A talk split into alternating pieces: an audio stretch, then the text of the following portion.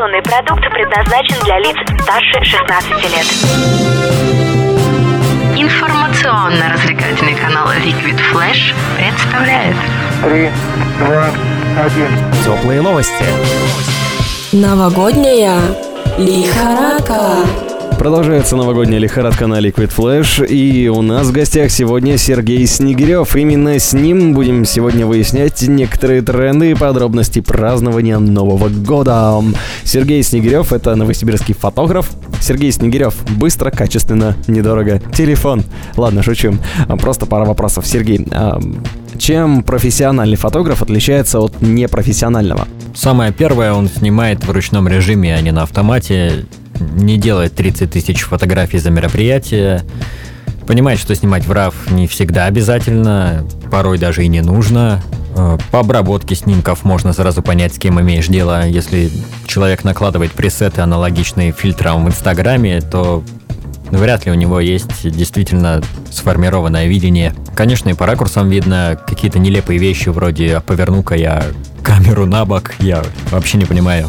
Потому что, мне кажется, даже у новичка должно быть самое примитивное чувство вкуса. Ну, наверное, в восприятии съемки тоже огромная разница, потому что профессионал понимает, что у каждого мероприятия есть свой формат, и то, что уместно в одном, совершенно не подходит для другого.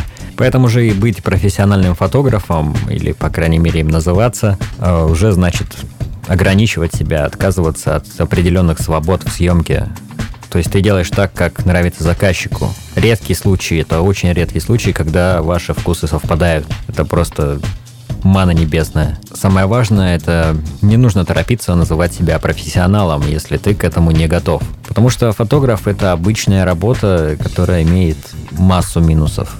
Есть любители, которые снимают лучше, чем профессионалы, потому что делают это чисто для себя. Ты снимаешь то, что тебе хочется, когда тебе хочется, как тебе хочется. Это очень здорово. И, возможно, в настоящее время это даже более почетно, что ли. Вот век, когда вокруг столько фотографов. Окей, спасибо. А много ли работы на Новый год и чем она отличается от э, стандартной работы? Ну, работы хватает. В декабре остается небольшое количество свадеб, если ты снимаешь свадьбы. Но в основном доход идет, конечно, от, от корпоративов или каких-то предновогодних вечеринок. На самом деле это очень хорошо, потому что это довольно простая работа. То есть ты выполняешь ее по большей части машинально абсолютно. И для творчества тут места почти не остается. Зато есть определенный шаблон, и этот шаблон приносит тебе неплохие деньги.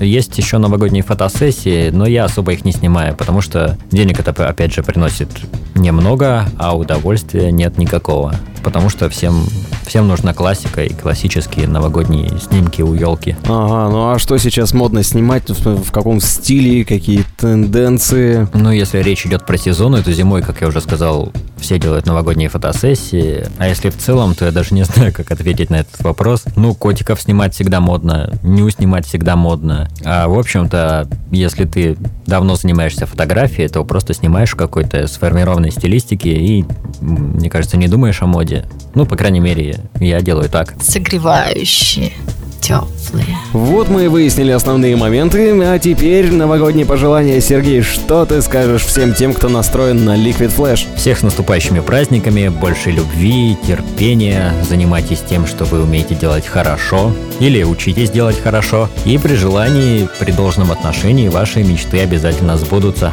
С Новым годом! Новогодняя лихорадка. Теплые новости. Liquid Flash.